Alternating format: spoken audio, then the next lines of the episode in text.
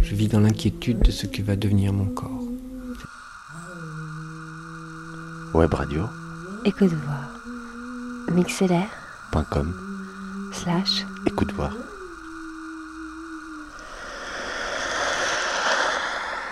Schwarze Milch der Früh, wir trinken sie morgen, wir trinken sie Mittag und Abend.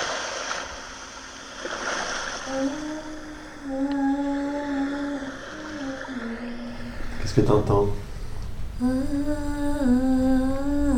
Elle n'a pas l'air d'entendre. J'entends le silence assourdissant de ma voix.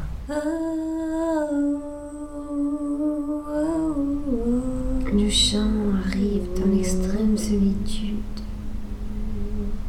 C'est pourquoi en fait on chante beaucoup sous la douche, parce qu'on est seul.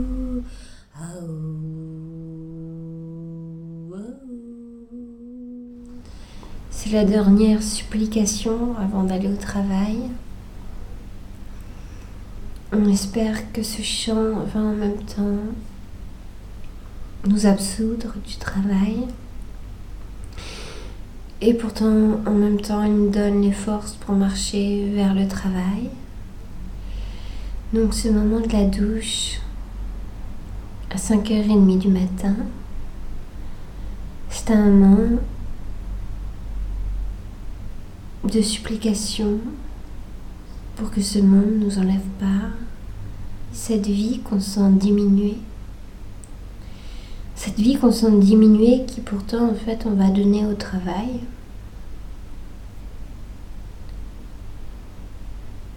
En fait on ça se dans des moments où on a vraiment conscience de la mort. Ça c'est pour les humains ordinaires. Les chanteurs c'est différent, ils peuvent chanter comme ils veulent. Ils donnent, ils donnent. Ils donnent beaucoup de choses. Mais ce qui provoque le chant chez les muets, c'est autre chose. L'amour, la difficulté, la solitude, le travail, la mort.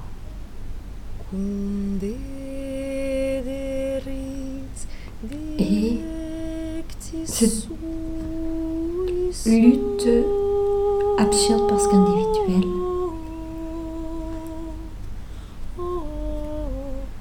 pour vivre.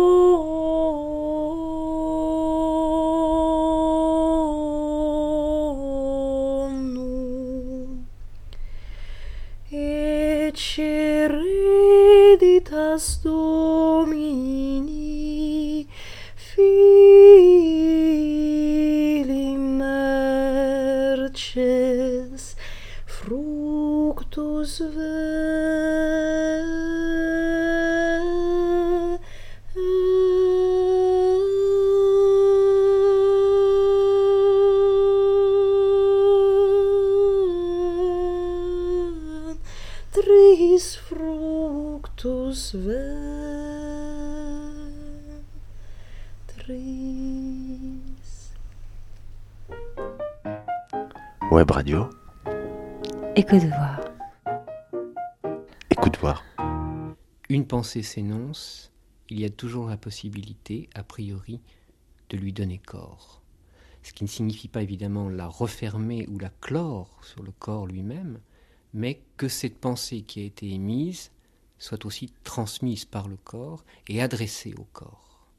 En ce sens, la, la- danse de la sorcière de, de Marie Wingman est peut-être une des œuvres contemporaines les plus flagrantes et les plus, euh, les plus bouleversantes qui aient été chorégraphiées, singulièrement parce que euh, dans un des moments de cette chorégraphie, puisqu'on n'en a malheureusement pas l'intégralité en film, en tout cas au tout début, Il y a un geste qu'elle fait, où elle est donc assise, enfin quasiment accroupie, et puis son bras euh, part légèrement en diagonale, la main est extrêmement tendue, ce qui fait que le tranchant même du, du doigt se rapproche, après avoir décrit comme une sorte de courbe, mais une courbe très lente, qui vient comme creuser l'espace. Le tranchant de la main revient vers les lèvres et viennent frôler les lèvres. Et ce que Marie Wingman dit de ce geste, c'est qu'il signifiait garde le secret. Et euh, en ce sens, quand elle dit cela, c'est pas évidemment du coup qu'il y a un secret du corps qui ne pourrait pas s'exprimer, c'est que l'expression même du secret crée et ouvre un espace, s'espace dans le temps et presque autour du corps, dans la proximité du corps. C'est lui qui soutient sa propre proximité. Il n'y a pas de corps en ce sens euh, naturel, il n'y a pas de corps immédiat. Euh, le danseur, c'est celui qui fait l'expérience de cela, c'est qu'on est constamment en train de s'inventer un corps. Euh, on s'invente un corps pour en avoir un. Il y a une, une formule de Deleuze citant Leibniz qui est absolument magnifique, qui dit Il me faut un corps parce qu'il y a de l'obscurité en moi, et l'autre proposition, il me faut un corps parce qu'il y a de la clarté en moi. Et le corps est constamment de l'un à l'autre entre les deux. Et quand on, assiste à un spectacle ou à une répétition ou à la création d'une danse contemporaine, c'est cela dont il est question. Ce qui est bouleversant, c'est que, et c'est ce qui en tout cas fait une des différences radicales entre la danse contemporaine et la danse classique, c'est qu'il y a toujours un doute possible, un tremblement, une sorte de trouble. Quand le danseur contemporain ou le chorégraphe contemporain lance un geste, il n'est pas sûr que ce geste fasse corps. Il n'est pas sûr que son geste ait suffisamment de consistance, de substance, de densité, de nécessité intérieure, pour reprendre le mot de Kandinsky, pour que d'une certaine manière ce geste lui donne comme une sorte d'assise de, de minimum d'assises pour soutenir ensuite le développement d'une danse. Et c'est une chose dont il ne faut jamais dénier l'existence. C'est quand Graham, quand Wingman, quand Doris Humphrey, quand même Nicolai ou Cunningham, etc., lancent un geste, ils le lancent pas dans le vide, ils le lancent pour que ce geste comble un vide. Et le garder le secret de, de Wingman fait écho en ce sens-là à ce poème extraordinaire de Rilke à propos de, de Clotilde Sakharov quand il dit Danser, est-ce combler un vide? Est-ce taire l'essence d'un cri? C'est la vie de nos astres rapides prise au ralenti. Et là, l'essentiel, me semble-t-il, c'est dans le est taire l'essence d'un cri. C'est-à-dire que là où, si l'on n'avait pas de corps, ou en tout cas un corps qui ne soit pas hanté par le mouvement, le cri seul se proférerait, le danseur, lui, fait de cette virtualité du cri une étendue, un espace, une matière.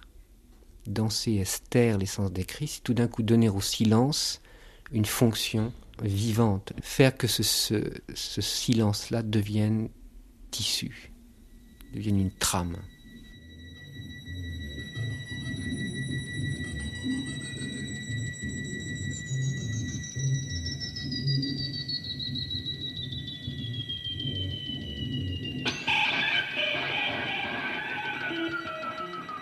Y a un certain poids de la pensée,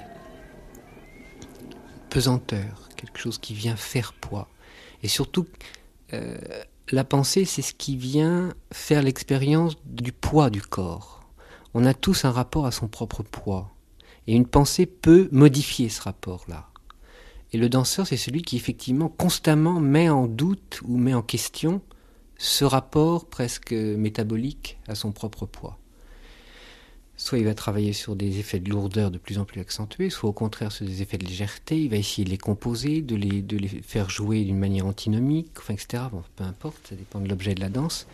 Mais chaque fois, ce que le danseur met en cause, c'est cette sorte de stabilité première ou instituée qui fait qu'un corps est tranquille. Ce qui d'ailleurs est nécessaire. Il faut que le corps connaisse ces périodes de tranquillité. Mais la pensée, enfin, je crois que la pensée au sens où tout d'un coup, penser qu'une danse va modifier quelque chose de ce rapport au poids, c'est permettre au corps, dans le mouvement, de connaître des moments de vraie immobilité, de vrai repos. Mais dans le mouvement, pas avant ou après le mouvement, mais dans le corps même du mouvement, dans la qualité ou dans le déploiement même du mouvement. C'est par exemple ce qui fait la grandeur d'un chorégraphe comme Alwyn Nicolais. Et quand cette sorte de point de gravité, c'est en ce sens-là qu'ils ont, que beaucoup de chorégraphes contemporains font souvent référence au texte de Kleist, Les marionnettes, ils sont très, très, très éblouis et très fascinés par ce texte-là. Parce que dans les marionnettes de Kleist, effectivement, il y a une sorte de déplacement presque autonome du point de gravité dans le corps de la marionnette, plus essentiellement encore dans le corps de l'animal, de, l'ours notamment, qui se bat contre l'escrimeur et qui n'est jamais euh, pris en défaut quoi, par les feintes de l'escrimeur, parce que le, le, centre de gravité du mouvement est tellement juste qu'il répond à toutes les situations. Donc l'une des, l'une des énigmes propres à la danse contemporaine, c'est effectivement de, de faire circuler ces points de gravité, ou ce point de gravité dans le corps, de telle sorte que quelle que soit l'attitude, la position, le déséquilibre atteint, chaque fois à l'arrête même ou à l'extrémité de ce mouvement, quelque chose de la vérité du geste puisse être perceptible.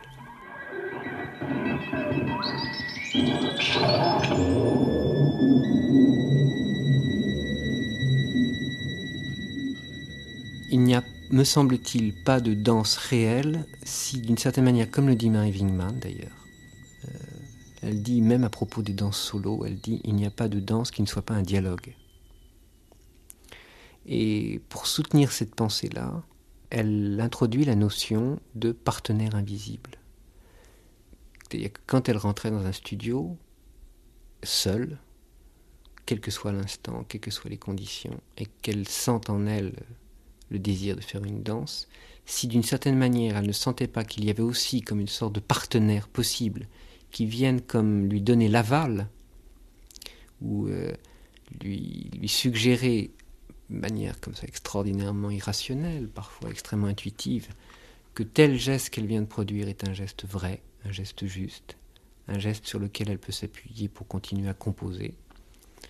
Si ce geste-là n'est pas comme donné à l'autre, mais aussi je dirais en retour comme donné par l'autre, ce geste est simplement ou un geste euh, personnel, ou un geste euh, solitaire, mais ce n'est en tout cas pas un geste qui ouvre une nouvelle dimension et dans le temps et dans l'espace.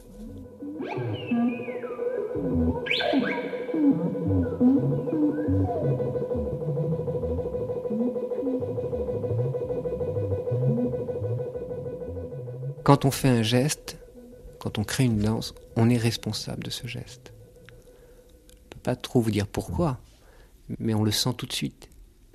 On est responsable d'abord du geste en tant qu'il faut le répéter, qu'il ne faut pas le trahir, que s'il se donne une fois, il doit pouvoir être euh, répété deux ou trois ou quatre ou cinquante fois.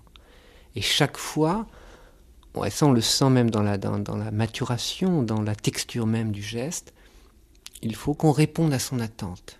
C'est comme si, vous voyez, un geste s'est donné, parfois presque par surprise, d'une manière imprévisible, comme au détour d'une improvisation ou d'un, ou d'un geste parfois quotidien, quelque chose comme ça. Ce geste retient, suspend l'attention, on y revient, et en fait ce geste s'est creusé. Il s'est à la fois, enfin il, a creusé l'espace, puis en même temps il s'est légèrement tiré de telle sorte qu'on doit en regagner l'intensité à chaque fois. Et c'est en ce sens-là qu'il n'y a pas de geste simple, euh, au sens où un geste est toujours double. Voyez, il, il s'est comme creusé lui-même au moment même où il se produisait. Et ça, on peut, le voir euh, chez, certains très grands danseurs. Et là, je pense notamment à quelqu'un comme euh, Catherine Diverès, par exemple. Quand elle a un mouvement de bras, il y a un mouvement qui est celui qu'elle fait au moment même où elle le fait. Et puis, il y a une autre. On, sent, on, voit, on voit se doubler son geste d'un autre geste, comme si elle avait presque deux bras, et où là, son geste est presque sans âge. Comme si dans la, dans, la, pesanteur, dans la délicatesse, dans le jeu du poignet, dans quelque chose qui vient se suspendre dans le temps et dans l'espace, il y avait déjà un geste d'un autre âge vers lequel constamment en fait elle tendait. Quoi. Et c'est cette sorte de, scission entre ces deux gestes, le fait qu'ils puissent à la fois être si proches et en même temps si infiniment euh, distincts l'un de l'autre, c'est dans cet écart-là, dans cet intervalle-là, dans le même corps, que tout d'un coup on a absolument affaire à ce qu'on peut appeler la pensée, au sens où un geste pense l'autre.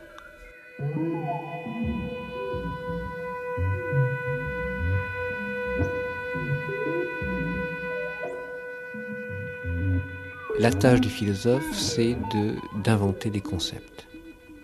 La tâche de la danse n'est évidemment pas d'inventer des concepts. La tâche de la danse, c'est de, de rendre, comment dire, viable et possible des espaces où, d'une certaine manière, ce qu'il peut y avoir de conceptuel soit aussi, euh, euh, à un moment donné, possiblement sensible.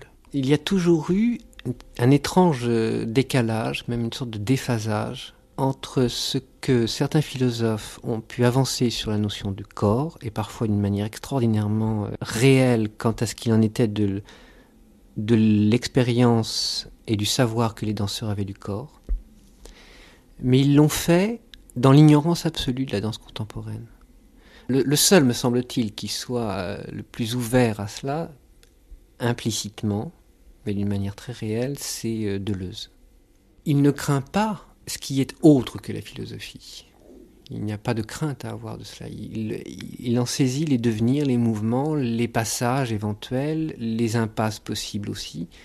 Mais il n'y a aucune peur possible. Il n'y a pas de domaine réservé. Ce vers quoi euh, a tendu euh, toute la pensée de Deleuze depuis en fait 20 ans, 25 ans, c'est euh, vers une sorte de, pauvreté essentielle, vers une sorte de, sobriété telle, très spinoziste d'ailleurs dans les termes, que au cœur même de cette sobriété, ce qui vient brûler tout cela, c'est une sorte de passion absolue. Mais cette passion, c'est une passion, et c'est en ce sens-là qu'il rencontre euh, certains chorégraphes contemporains comme Cunningham, c'est une passion telle qu'elle ne cherche pas à être dominante, qu'elle n'est pas, une, euh, qu'elle n'est pas de maîtrise, qu'elle n'est pas, comment dire, exclusive.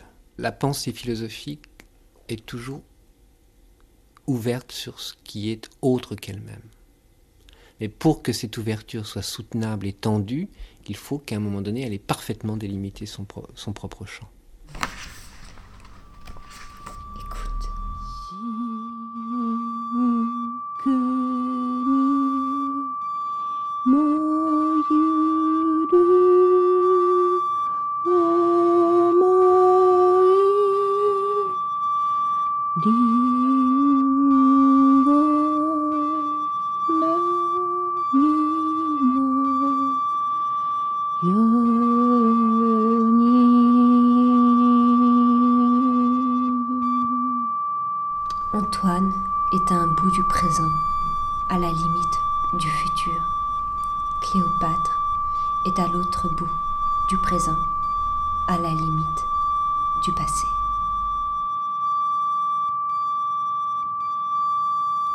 Ce que j'entends en tout cas dans la danse contemporaine, ce que je vois, c'est qu'il ne s'agit pas de représentation fondamentalement, mais qu'il s'agit de soutenir ce qui est en deçà de toute représentation. La représentation vient toujours dans un second temps. Il y a de, ce point de vue-là une, formule d'Emmanuel Lévinas qui est, extraordinaire. Je crois que c'est dans.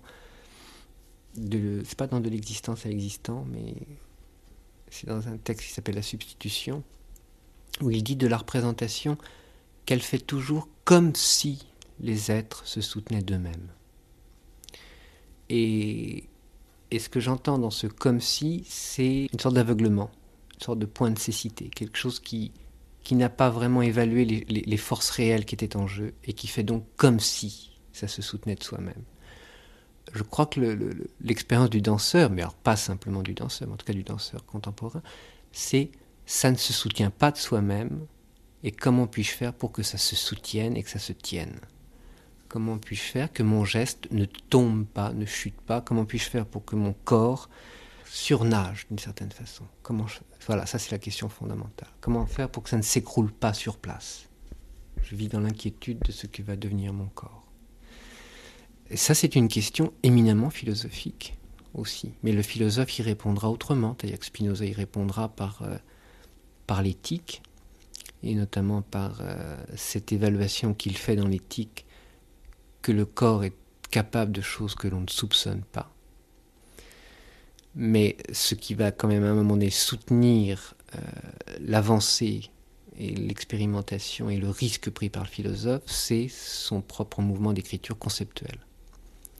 C'est l'appui des concepts, le fait de pouvoir les modifier, de pouvoir les faire jouer. C'est comme le décrit très bien euh, Deleuze, mais ça c'est pas mon, mon, travail de le répéter ici, mais c'est qu'un concept, ça décrit euh, comme une sorte de chant avec des composantes, avec des antinomies, etc. C'est, c'est, déjà presque une sorte de, oui, soit de monade, mais enfin c'est, c'est quelque chose qui en soi constitue un, un univers qui répond à une situation donnée ou à une condition donnée. Et puis en fait, il y aura l'histoire des concepts, c'est tout d'un coup que ce, plan qui a été comme dessiné ou, ou, ou grâce au concept, il n'est plus d'actualité et on passe à d'autres formes de concepts. Euh, pour le danseur, c'est pas tout évidemment, c'est pas de ça dont il est question. C'est euh, comment mon corps peut-il euh, soutenir toutes les réalités si différentes, si hétéroclites, si hétérogènes et parfois si violemment contradictoires sans, d'une certaine façon, comment dire, exploser sur place.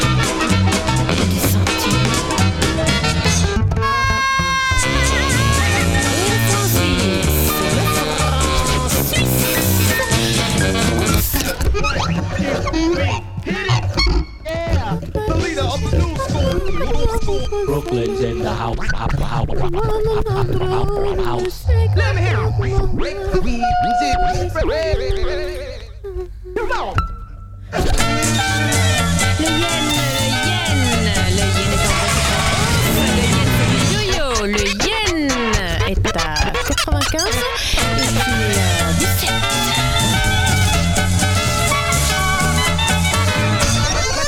Let the beat play. Bust.